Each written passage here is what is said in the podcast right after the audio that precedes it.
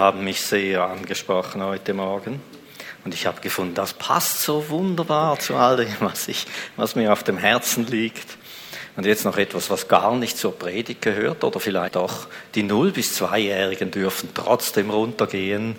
Noemi hat sich bereit erklärt, um auf sie aufzupassen. Okay. Jesus, wir danken dir dass du so bist, wie du bist. Und Herr, wir brauchen es, dass wir dich so sehen, wie du bist. Du musst uns wirklich die, immer wieder die Augen öffnen. Wir sind so überschwemmt und überflutet hier, hier unten und du kennst das ja. Du bist ja auch mitten in unsere Umstände hineingekommen. Und das heißt, Du kannst maßvoll mitfühlen. Aber wir brauchen dich, Herr. Wir brauchen deinen Geist, dass wir dich so sehen dürfen, wie du bist. Dass wir all die offenen Türen sehen, die du uns geschaffen hast. Und nicht einfach mit dem Blick auf unser Herz und auf unsere Möglichkeiten erstarren oder uns irgendwo aufhalten. Ähm, wo du gar nicht möchtest und was gar nicht unser Platz ist. Ja, wie, die, wie der Adler im Hühnerhof. Hilf uns, dass wir unsere Flügel aufschwingen können, dass wir uns sehen können, wie du uns siehst. Vor allem, dass wir dich so sehen, wie du bist.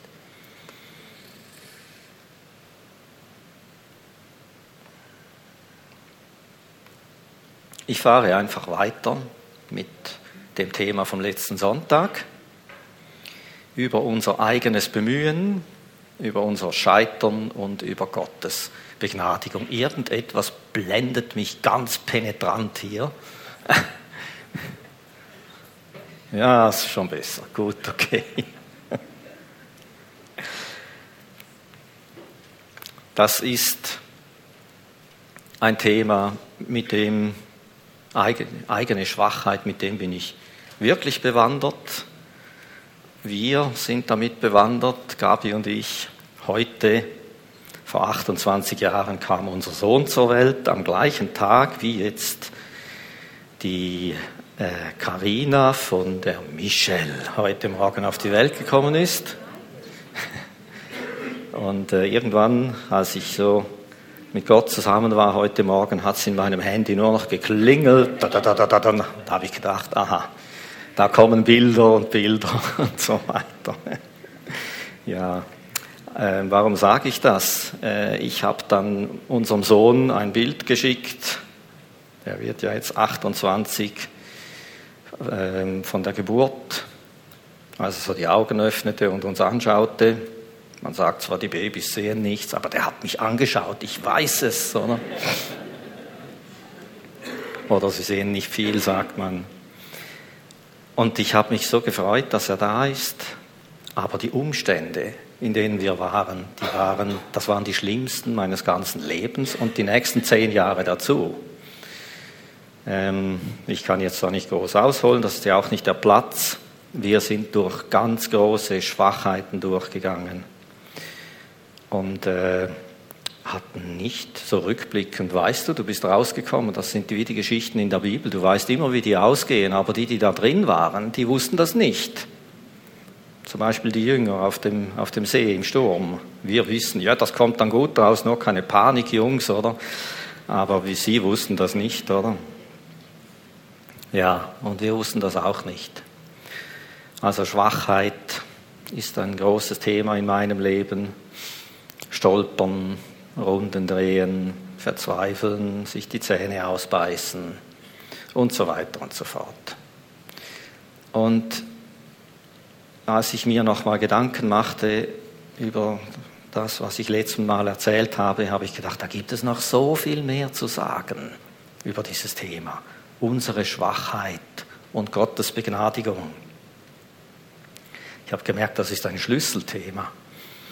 Und äh, ich bin dann rein in die Vorbereitung und habe da ein bisschen zusammengetragen, was mir so alles spontan aufs Herz kam und irgendwie hat mir der Kernpunkt gefehlt und Bis gestern. Gestern äh, habe ich den ganzen Tag noch gearbeitet, hatte kaum Zeit dann. Und ich habe gebetet und plötzlich war es mir sonnenklar. Was ist der Dreh- und Angelpunkt dieses Zweiteilers? Nämlich das, was wir jetzt eben die ganze Zeit gesungen haben. Dass wir das Erlösungswerk, die Größe Gottes sehen und wirklich auch ausschöpfen und nicht daran vorbeileben.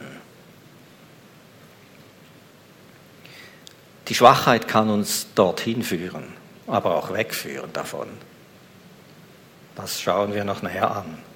Paulus sagt, wenn wir Christus angenommen haben, dann sollen wir auch in ihm leben. Zwei Bereiche. Annehmen und nachher auch tatsächlich aus ihm herausschöpfen. Nicht stehen bleiben bei der Bekehrung und noch ein paar andere christliche Dinge, sondern lernen nicht mehr, oh, ich habe immer noch die Gebetstafel an, da hat mich niemand darauf aufmerksam gemacht. Schöne Freunde seid ihr. gut, ja, gut, wir sind ja immer im Gebet. Betet alle Zeit. ich ja sowieso hier oben jetzt. Aber gut, wir stehen auf diesem eigenen Wurzelgrund. Das heißt, wenn ich mich bekehre, wende ich mich von mir ab Christus zu. Ich bin auf einem neuen Wurzelgrund. Es geht um viel mehr, als dass ich jetzt weiß, ich komme in den Himmel und ich habe noch erlebe schöne Sonntage und ja, beten wäre auch gut und so. Versteht ihr? Es geht um einen neuen Wurzelgrund, neue Quellgründe. Wo ich vorher aus meinen eigenen schöpfen musste, geht es darum, dass ich lerne, mit Gottes Möglichkeiten zu rechnen. Und lernen, den eigenen Möglichkeiten oder sich auch nicht von den eigenen Unmöglichkeiten mehr blenden zu lassen. Da kommt mir immer das Volk Israel in den Sinn, diese Wüstenlektionen. Immer wieder dasselbe. Eine Unmöglichkeit, ein Riesengeschrei, Gott hat ein Wunder getan, es ging weiter. Die nächste Unmöglichkeit, ein Riesengeschrei, wir gehen unter, wir wären besser dort geblieben, wo wir herkommen, Gott hilft und so weiter. Das sind diese Lektionen, die lernen wir alle. Und ich sage mir nicht, dass ihr nicht ein Riesengeschrei macht, wenn irgendetwas schwierig wird. Oder? Und irgendwann merken wir, okay, Gott hat jetzt das letzte Mal geholfen und das vorletzte Mal könnte es sein, dass das zu einem Lebensstil werden könnte, dass Gott hilft. Dass ich gar nicht mehr rechnen muss mit dem, was ich hinkriege und was nicht, sondern dass ich damit rechne, was er hinkriegt. Was nicht, das gibt es dort nicht, oder? Aber was er hinkriegt. Höchstens, was er nicht will.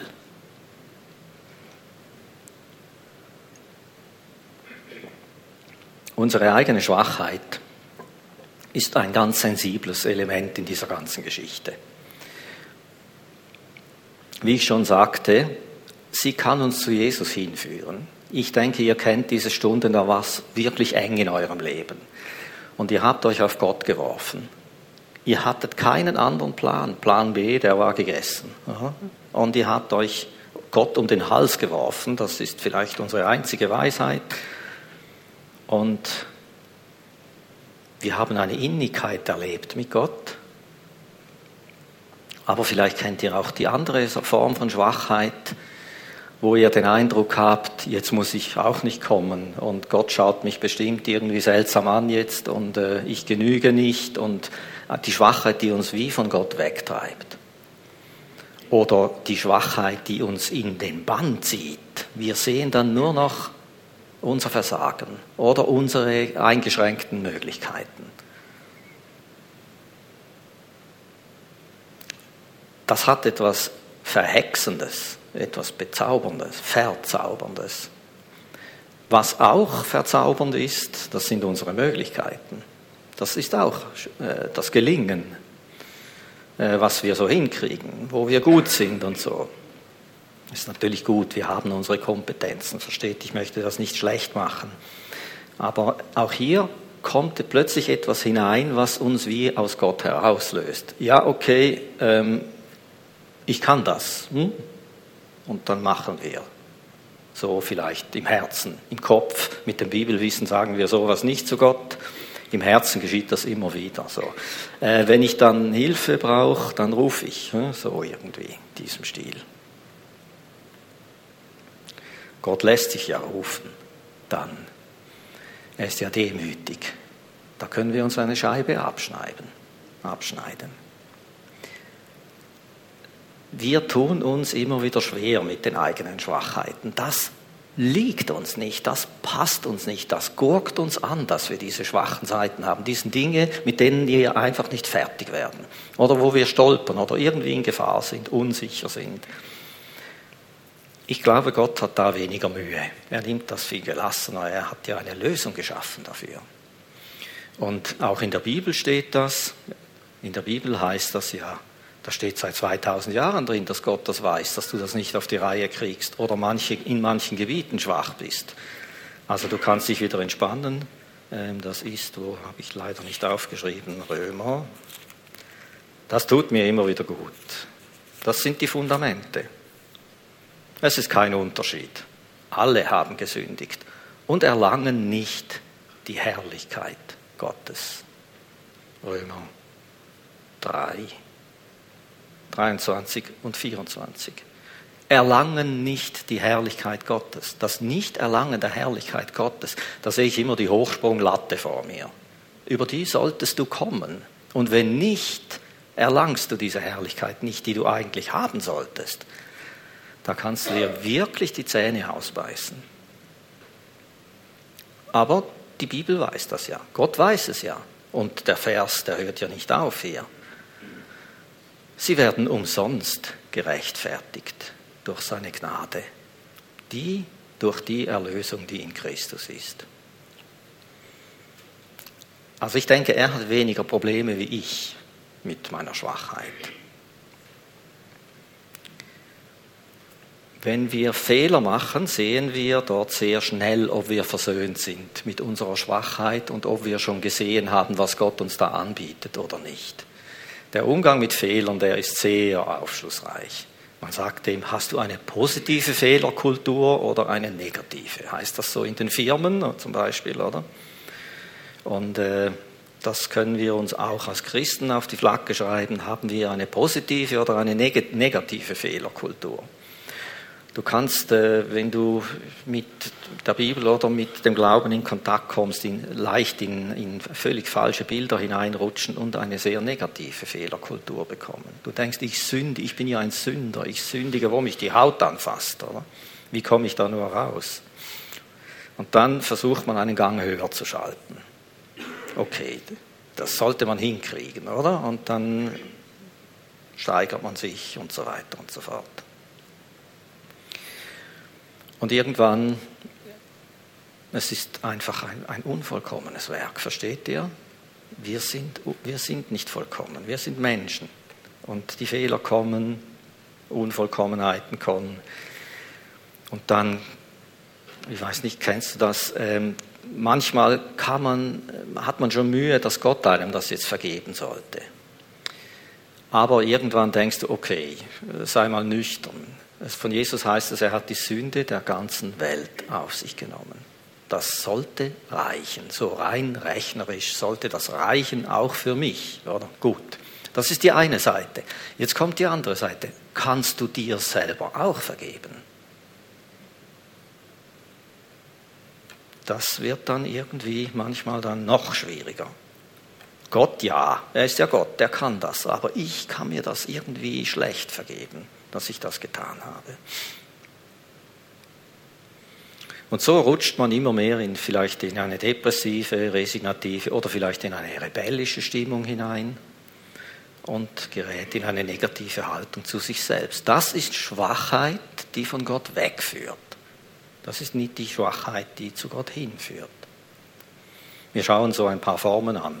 Wir sehen, wie sensibel das Thema Schwachheit ist, aber auch wie chancenreich das ist. Ähm, ich hatte so Phasen in meinem Leben, da fand ich meine eigene Problematik so außerordentlich, dass ich den Eindruck hatte, da steht selbst Jesus hier und schüttelt den Kopf. Ich weiß nicht, ob ihr das kennt. Oder dieser Satz, das Evangelium, das mag ja alles stimmen für die anderen, aber für mich funktioniert es nicht.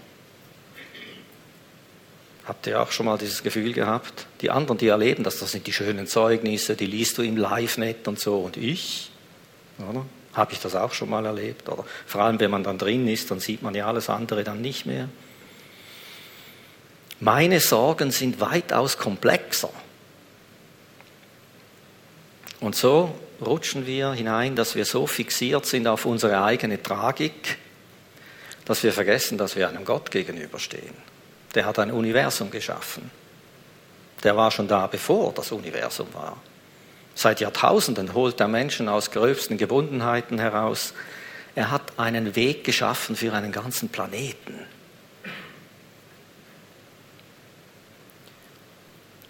Das ist so, ich weiß nicht, äh, ob ihr das kennt. Ich kenne es von mir phasenweise, ich kenne es aus, den, aus seelsorgerlichen Gesprächen.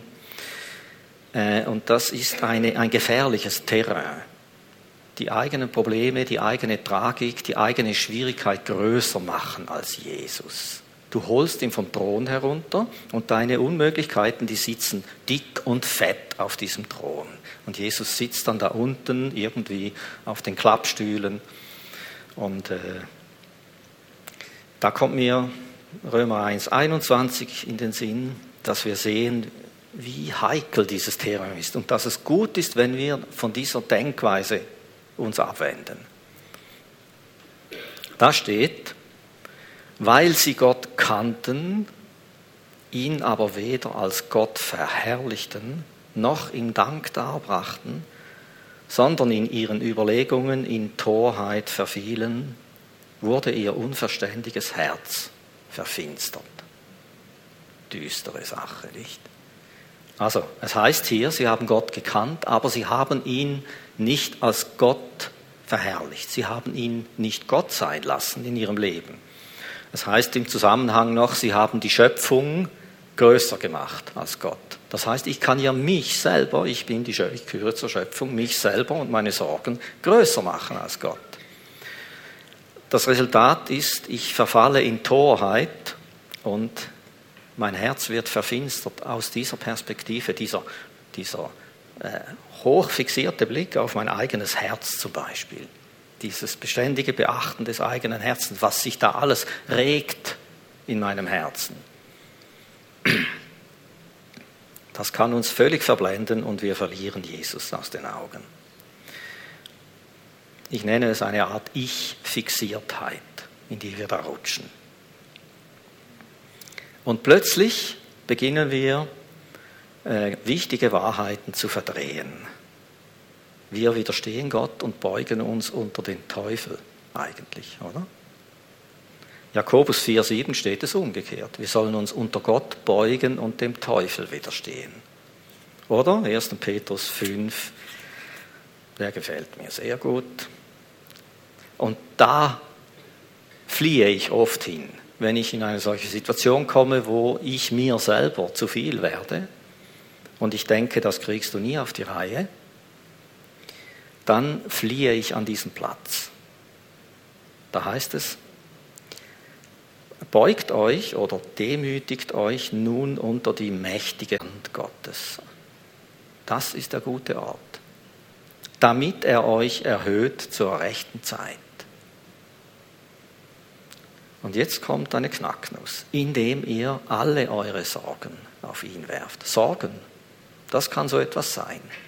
Ich kann dies, meine Sorgen, die können so groß sein, dass sie auf dem Thron sitzen. Die können größer als Jesus sein. Sonst könnten wir nicht Stunden oder Tage lang in diesen Sorgen herumdrehen oder? und denken, für mich gibt es keine Hoffnung oder für diese Menschen oder für meine Lieben oder was ich, was für Sorgen für meine geistliche Entwicklung. Man kann sich sorgen über die eigene geistliche Entwicklung. Komme ich je an Komme ich da je durch? Wachse ich? Bringe ich Frucht? Da kann man sich unendlich zersorgen über diese Dinge. Kennt das überhaupt jemand? Da darf ich mal irgendein Nicken sehen, gebt mir ein Zeichen. Okay, so dürfte noch ein bisschen deutlicher sein. Aber Und hier geht es weiter. Seid nüchtern. Das heißt so ein bisschen, hey, oh, wach auf, das das Mikrofon. Wacht. Euer Widersacher, der Teufel, geht umher wie ein brüllender Löwe und sucht, wen er verschlingen kann. Dem widersteht standhaft im Glauben. Also wir haben die Situation, wenn wir so von unserer Problematik und unserer Tragik eingenommen sind, äh, dass wir Gott dann kleiner machen wie unsere Probleme, dann machen wir das. Wir widerstehen Gott, Gottes Wirken, seinem Angebot, seinem Evangelium, seiner Erlösung und beugen uns unter den Teufel. Eigentlich geben wir dem Teufel ja dann recht, oder? Ja. Jesus ist ein Meister, er holt uns da schon wieder raus. Aber das können dunkle Stunden sein. Wir sind wie hypnotisiert auf unsere eigenen Möglichkeiten oder auf unsere Unmöglichkeiten. Wir sehen nur noch diese. Ähm, mir ist da ein Liedervers in den Sinn gekommen, 150 Jahre alt, von Blumhardt.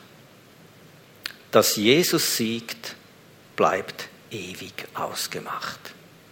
Sein wird die ganze Welt. Denn alles ist nach seines Todes Nacht in seine Hand gestellt. Nachdem am Kreuz er ausgerungen, hat er zum Thron sich aufgeschwungen. Ja, Jesus siegt. Ja, Jesus siegt, wir wissen es gewiss. Und glaubend kämpfen wir. Und so weiter geht das. Diese, dieser Satz, der geht mir seit Wochen nach. Und ich sage das oft, wenn ich irgendwie da äh, in eine Schwere hineinkomme, dass Jesus siegt, bleibt ewig ausgemacht. Diese Sache ist erledigt. Diese Sache ist klar. Das ist der Ort, wo ich immer hinkommen kann. Und das, das rückt für mich wie die Verhältnisse wieder zurecht.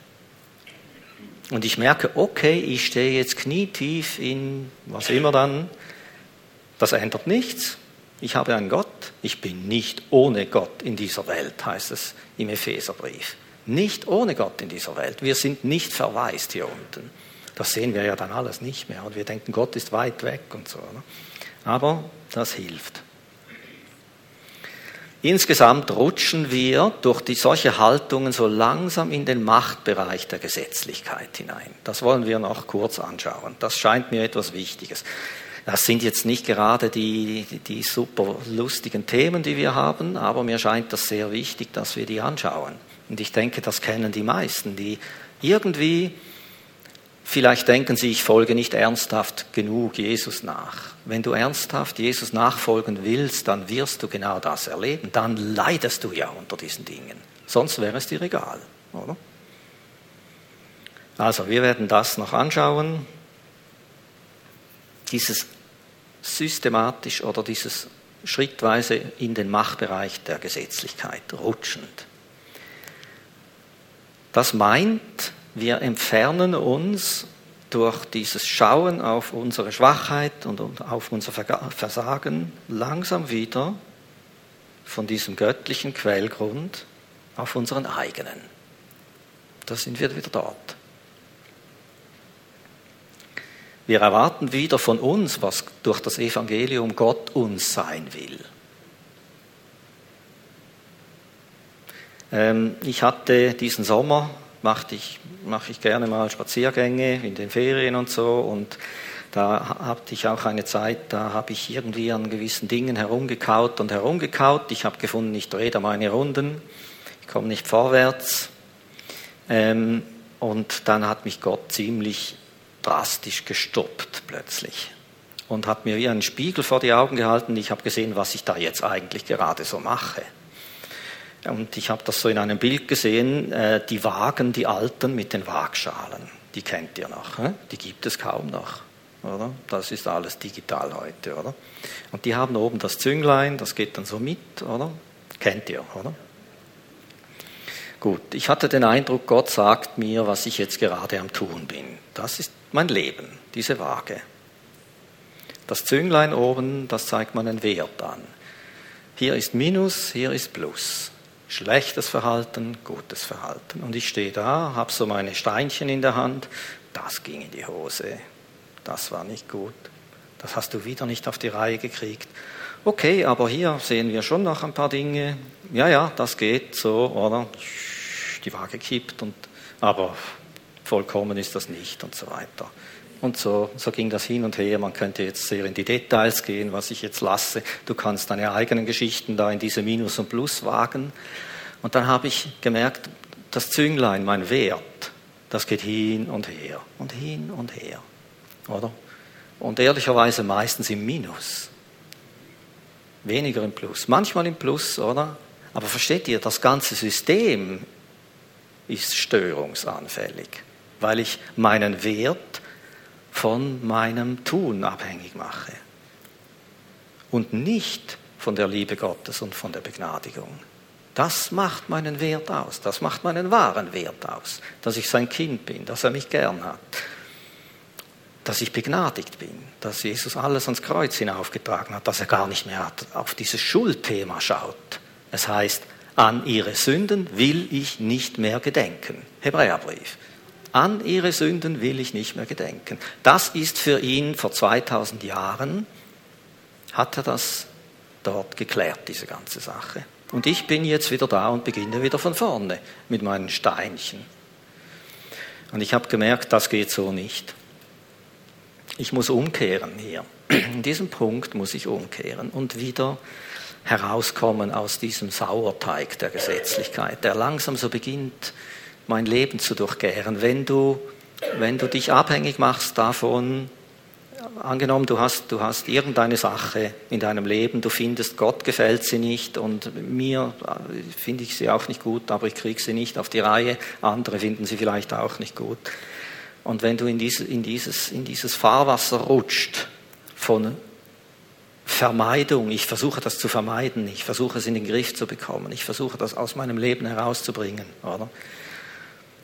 Und dann wieder vielleicht, dass du dir das wieder reinziehst oder was immer, dieses Hin und Her, dann bist du voll eigentlich im Gesetz drin. Du bist nicht im Evangelium drin.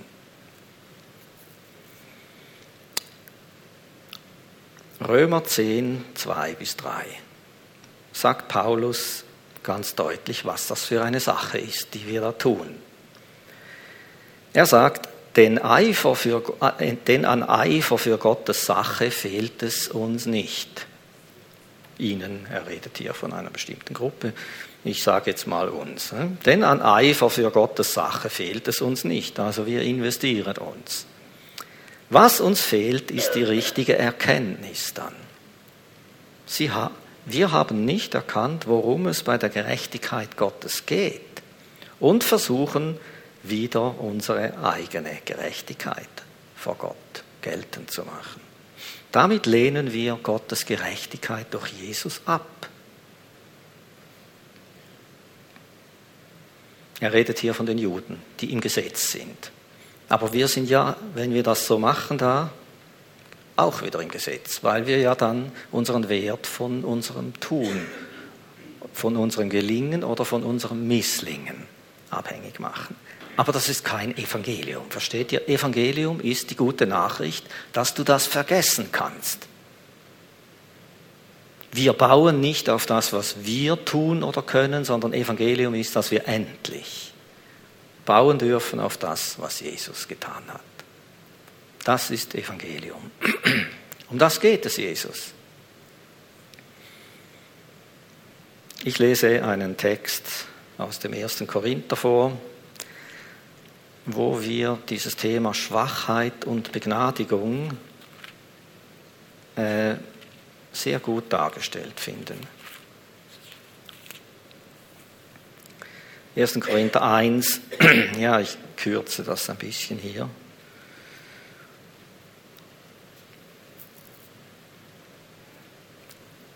Ich möchte einfach sagen hier noch einmal, diese dieses, diese Schwachheit angesichts meiner, meiner Unfähigkeiten kann mich zu Gott hintreiben oder wegtreiben. Aber wir sehen hier ähm, eine ganz spannende Sache. Paulus schreibt, schaut mal eure Berufung an, Brüder und Schwestern. Es sind nicht viele Weise nach dem Fleisch. Okay, ich habe da eine Urtextübersetzung. Nicht viele Weise nach dem Fleisch. Das heißt, im Natürlichen sind da nicht die, die supergescheiten, die erfolgreichen.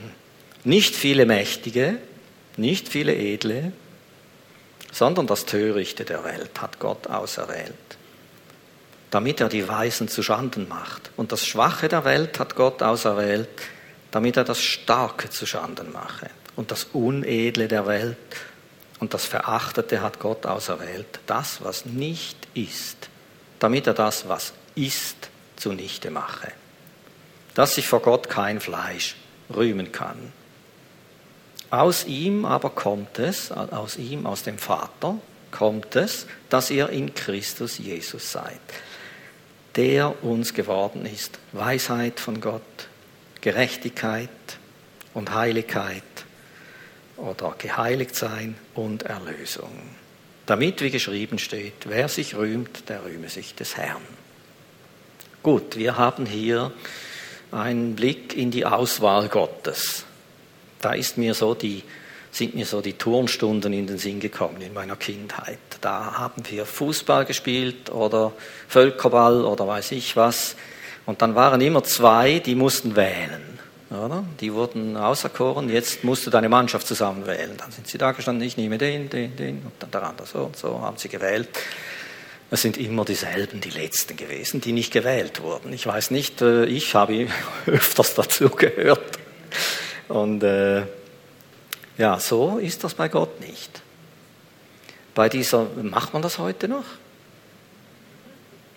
Irgendwie habe ich das immer ziemlich schräg gefunden. Wie dieses in die Reihe und Glied stehen, die Großen zuerst und zum Schluss die Kleinsten. Das ist auch immer so ein Feeling gewesen. Ich natürlich auch immer bei den Kleinsten. Ähm, aber in der Welt, da wählst du dann natürlich die Besten, oder? Und eine, du hast noch Glück, wenn du noch Vitamin B hast, oder? Dann kommst du auch noch da hinein, auch wenn du vielleicht nicht der Beste bist, oder? Wenn dir beides fehlt, dann sieht es übel aus. Hier sehen wir, wie Gott wählt aus der Menschheit heraus. Das heißt nicht, dass es nicht äh, wirklich auch einflussreiche, hohe, intelligente Menschen sind. Er sagt einfach hier, nicht viele. Ich sehe das einfach als den Bereich der Schwachheit. Ähm, vielleicht haben wir auch sehr viel weltlich gesehen auf uns gehalten, aber als wir dann mit Gott in Berührung kamen, haben wir plötzlich gemerkt, äh, eigentlich bin ich ein Schwacher. Oder wie es heißt bei Jesus, er ist nicht um der gesunden Willen gekommen, sondern um der kranken Willen. Und wir können sehen, wenn das Licht Gottes auf uns fällt, dass wir schon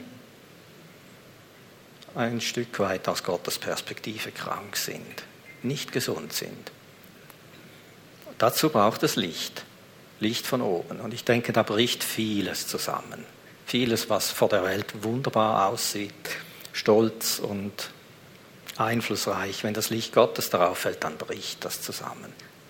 Wenn man das misst an seiner Qualität, an seinem Wesen. Gut, wir haben hier das Schwache. Gott wählt das Schwache. Da kriegen wir irgendwie eine Kollision in unserem Kopf. Wir wünschen uns das Schwache weg, und zwar so schnell wie möglich. Gott wählt das Schwache. Er sucht das Schwache. Und genau mit diesen Schwachheiten hebt er das Starke aus dem Sattel, wenn diese Schwachheit in seine Hand kommt. Hier sehen wir wieder, wenn die Schwachheit sich von Gott zurückzieht oder ihre aus eigenen Quellgründen trinkt, dann kommt da natürlich nicht viel daraus heraus. Unsere Schwachheiten kann uns auch zu trüben Gewässern führen, wo wir unseren Durst stillen, unsere Defizite wettmachen wollen. Das kennen wir vielleicht auch. Das ist dann die andere Seite wieder. Aber hier sehen wir, Gott ist angezogen davon. Und er sucht es. Und Jesus ist ganz speziell darum gekommen.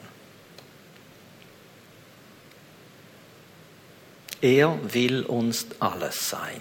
Es heißt, zieht Jesus Christus an. da sehe ich immer so diesen Mantel oder ich stehe da irgendwie frierend in der Gegend herum, ich komme mir bettelarm vor, was so meine Fähigkeiten oder gerade wenn ich vielleicht irgendwie nicht so gut unterwegs bin. Und dann ziehe ich Jesus an, ich ziehe diesen warmen Mantel an. Ich wickle mich richtig ein in ihn und, und komme so, werde ich eins mit seinen Eigenschaften. Ich werde eins mit seiner Gerechtigkeit. Eins mit seiner Heiligkeit. Eins mit seiner Erlösung. Und irgendwann merkst du, ich will diesen Mantel gar nicht mehr abziehen. Ja, das wäre dann bleiben in ihm. Dann bleiben wir. Und Jesus sagt, dann seid ihr hochwirksam. Dann kommt Frucht, dann fließt Frucht aus eurem Leben. Je mehr ihr euch in mich einwickelt, sozusagen, in diesen Mantel, desto mehr kommt Frucht heraus. Aber ich werde diesen Mantel nur suchen, wenn ich in Schwachheit bin. Sagen wir mal so, eher. eher. Irgendwann merkst du, ich brauche ihn auch, wenn ich stark bin. Es kommt sowieso zehnmal mehr dabei heraus, als ob ich selber in Bestform mich investiere. Irgendwann haben wir das gelernt, dass wir nicht nur, wenn wir schwach sind, zu Gott kommen, aber das ist ein Schlüssel. Paulus sagt sogar, ich rühme mich meiner Schwachheit. Paulus war ein fähiger Mann. Wenn wir das lesen, da die ganze Litanei, die er aufzählt, ein fähiger Mann, ein willensstarker Mann, ein entschlossener, ein radikaler Mann. Wir könnten uns eine Scheibe abschneiden von ihm. Und er, Gott führt ihn in die Schwachheit. Er führt ihn da hinein und er merkt, da kommt zehnmal mehr dabei heraus, als wenn ich in einem absoluten Hoch bin, persönlich. Diese Verbundenheit, seht ihr, Jesus möchte einfach mit uns verbunden sein. Er möchte alles mit uns tun, alles mit uns teilen, überall mit dabei sein verwoben mit uns sein. Er hat uns nie gedacht ohne Sicht.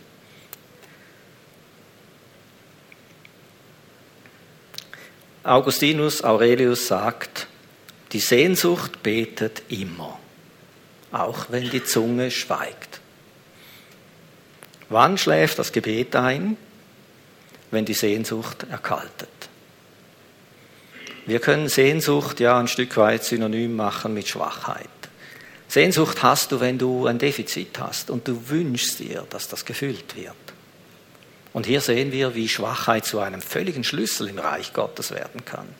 Wenn diese Schwachheit Gott hingewandt ist, wenn ich in Gott den Schlüssel finde für meine Schwachheit, das gute Gegenstück. Hier ist mein Vakuum und da ist Gottes Fülle. Was passt besser zusammen? Wenn ich mich nicht schrecken lasse, dass ich so übel drauf bin, Lass dich nicht schrecken, wenn du übel drauf bist. Wirf dich auf Gott. Das passt. Das passt gut zusammen. Und ich sage nochmals, er hat wesentlich weniger Mühe damit wie du und wie ich. Also diese Sehnsucht, dieses, dieses Vakuum, diese Leere, diese Unfähigkeit, die, die, die sucht, die schreit. Die schreit in beide Richtungen. Ich kann mir hier versuchen, das Vakuum zu füllen oder bei Gott. Aber wenn sie bei Gott, wenn, wenn, wenn sie auf Gott gerichtet ist, dann betet das immer in mir drin.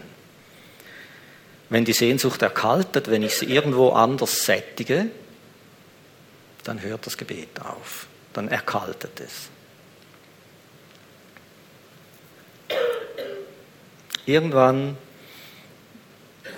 hat Paulus diesen Schlüssel verstanden. Und darum lesen wir das so öfters bei ihm, dass er Wohlgefallen hat an Schwachheit. Ich kann jetzt nicht gerade sagen, ich rühme mich meiner Schwachheit, da bin ich noch nicht so angelangt, aber ich sehe durchaus, wie wertvoll das das ist. Ähm, ich denke, es gibt viele Klippen und Hürden in meinem Leben, die habe ich mir immer weggewünscht, aber ich muss euch ehrlich sagen, die guten Zeiten haben mich nicht weitergebracht. Es waren diese Zeiten, die mich weitergebracht haben. Natürlich gibt es dazwischen hinein dann immer diese Taucher, wo du mal tauchst, oder? Aber letztendlich Antworten suchen, Gott suchen, tiefer graben, noch tiefer graben. Das kommt nur aus diesen Zeiten heraus oder oft aus diesen Zeiten heraus, wo es eng ist, wo es knapp wird. Und Paulus hat das als einen Lebensstil dann entdeckt. Er hat sich dann auch begnügt sich äh, in Schwachheit zu befinden, was immer das geheißen hat für ihn, weil er gewusst hat, dann zeltet die Kraft Gottes über mir, heißt das im Urtext. Also wenn ich schwach bin, dann schlägt Gott sein Zelt auf über mir. Kann dir etwas Besseres passieren? Dann ist er dort, wo du bist. Dann ist seine, seine Kraft dort, wo du Darum haben sie äh, Unterliebli, wie sagt man, äh, was immer, auf Kranke gelegt von ihm und die wurden geheilt. Stell dir mal das vor. Unglaublich, oder? Zeitenweise war es eine solche Autorität über seinem Leben, weil er in dieser Schwachheit sich mit Gott verbunden hat, dass äh, solche Dinge geschehen sind. Zum Schluss möchte ich noch äh, etwas äh, wie einen Perspektivenwechsel machen. Ich, wir haben jetzt geredet, wie wir unsere Schwachheit sehen, dass sie uns in beide Richtungen führen kann, wenn sie aber auf Gott geworfen ist, ein Schlüssel im Reich Gottes ist. Und gestern gegen Abend, irgendwann kam in mir die Frage auf Jesus, äh, was denkst denn du über unsere Schwachheit?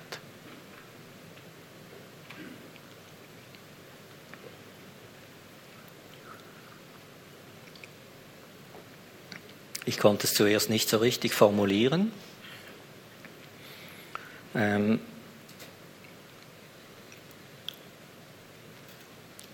ich, mir kam einfach mehr immer so diese tiefe Barmherzigkeit von Jesus in den Sinn. Hier stoßen wir auf Gottes Barmherzigkeit. Und dann irgendwann erinnerte ich mich an diesen Vers, Matthäus 9,36. Als Jesus aber die Volksmengen sah, erfasste ihn tiefes Mitgefühl über sie, weil sie erschöpft und verschmachtet waren wie Schafe, die keinen Hirten haben. Erschöpft und verschmachtet wird unterschiedlich ausgelegt, hilflos, aufgerieben, was immer. Ähm, denkt ihr nicht, dass das alles die heiligen Schäfchen waren? Das waren die Versprengten, das waren die, die Gott nicht haben, das waren die Verirrten, die, was immer das für Gestalten waren. Also die Volksmengen sah. Er fasste in tiefes Mitgefühl. Und ich meine, das ist dieses Wort im Urtext, das hatte mit den Eingeweiden zu tun. Äh, ich glaube, im Urtext heißt es, es verknoteten sich seine Eingeweide. Wir sagen vielleicht etwas schwächer gesagt, uns zieht es den Magen zusammen. Meinen tut das tiefes Mitgefühl. Also, ich möchte dir sagen, wenn du dir Mühe machst mit deinen Schwachheiten, wenn das schwierig ist für dich, möchte ich dir das ausrichten von Jesus. Tiefes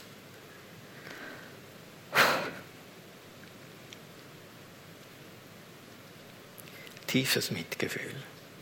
Das zieht ihn an.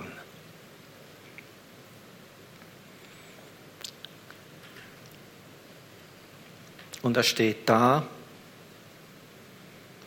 so wie wir das eben jetzt gesungen haben, die ganze Zeit. All diese Lieder, die könnten wir eigentlich jetzt gerade nochmal singen. So. Die würden wir dann anders singen. Aber die letzten drei, nein, musst du nicht. Aber ja. Und mich hat das sehr bewegt, mich hat das sehr getroffen. Jesus hat, verstehst du, alles, alles gegeben. Sein Leben gegeben. Das ist ein Foltertod, den er gestorben ist. Dazu kam noch die ganze Verachtung, aber das, ich denke, alles war weniger schlimm, dieses Leiden am Kreuz, das Schlimmste war wohl, dass die ganze Sünde der Welt auf ihn heruntergekommen ist. Und das hat ihn vor der Zeit wahrscheinlich umgebracht. Sie waren ja erstaunt, dass er schon nach drei Stunden tot ist.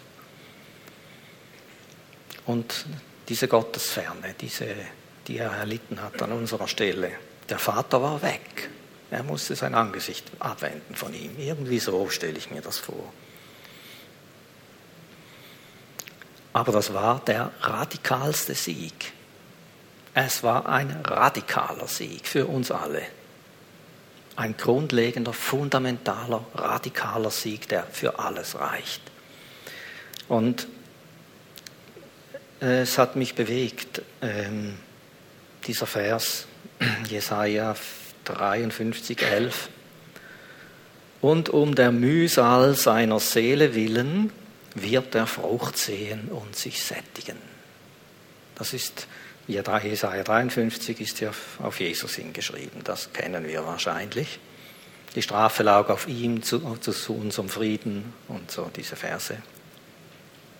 Und da heißt es, um der Mühsal seiner Seele willen, um dessen Willen, was er da gelitten hat, wird er Frucht sehen und er wird sich sättigen.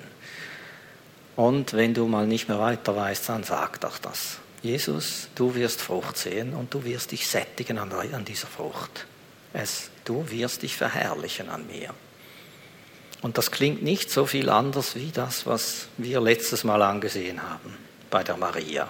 Sie hatte auch keinen Plan, wie dieses Neue werden sollte. Und wir auch nicht. Ja, wie will mein altes Verhalten jetzt neu werden? Versteht ihr? Wie will das neu werden? Bei ihr ging es um ein Kind, es ging um Jesus. Bei uns geht es auch um Jesus. Ja, wie wird Jesus genau in diesem Bereich, wo ich so mühsam drauf bin, wo ich irgendwie schwach bin, diese Probleme habe, wie wird Jesus da drin? Wie kann er darin geboren werden? Wie kann das Neue werden? Und sie hatte keinen Plan. Sie sagte auch, ich weiß nicht wie. Der Engel sagte, die Kraft des Höchsten wird dich überschatten. Ihre Antwort war, ich bin die Magd des Herrn, mir geschehe nach deinem Wort. Wir stellen uns unter diese Hand Gottes, wie wir das gelesen haben. Beugt uns unter, beugt euch unter die mächtige Hand Gottes. Und er wird euch erhöhen zu seiner Zeit, indem ihr alle eure Sorgen auf ihn werft. Denn er kümmert sich um euch, ihm liegt an euch und widersteht dem Teufel, so wird er von euch fliehen.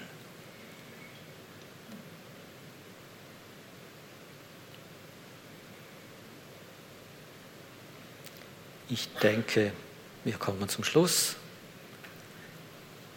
Ihr könnt vielleicht ein bisschen leise starten und ich werde noch beten. Natürlich könnt ihr nach vorne kommen, auch für euch beten lassen. Ihr könnt auch einfach so nach vorne kommen, wenn ihr das möchtet und vor Gott sein. Oder am Platz bleiben.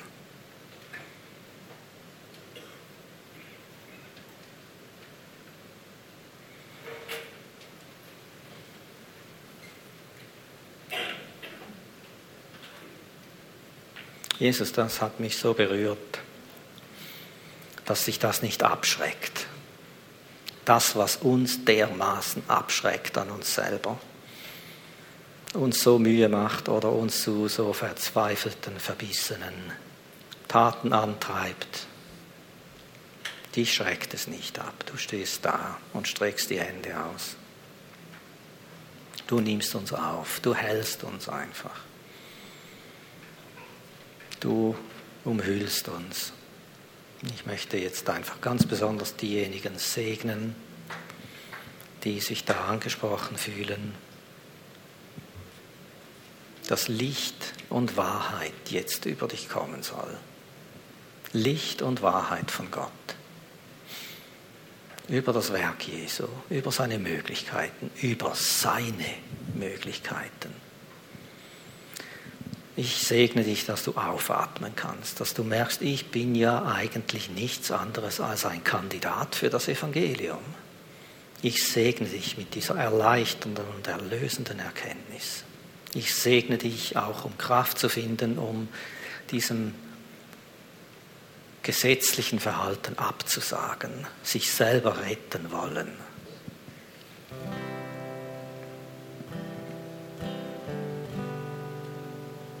Ja, ich bitte dich, dass du jetzt kommst und uns überschattest mit deinem Heiligen Geist. Mit Licht und Kraft, mit Gnade. Gnade und Wahrheit ist in Jesus Christus, heißt es von dir. Und wir haben genommen Gnade um Gnade von dir. Herr, wir brauchen das. Wir brauchen das.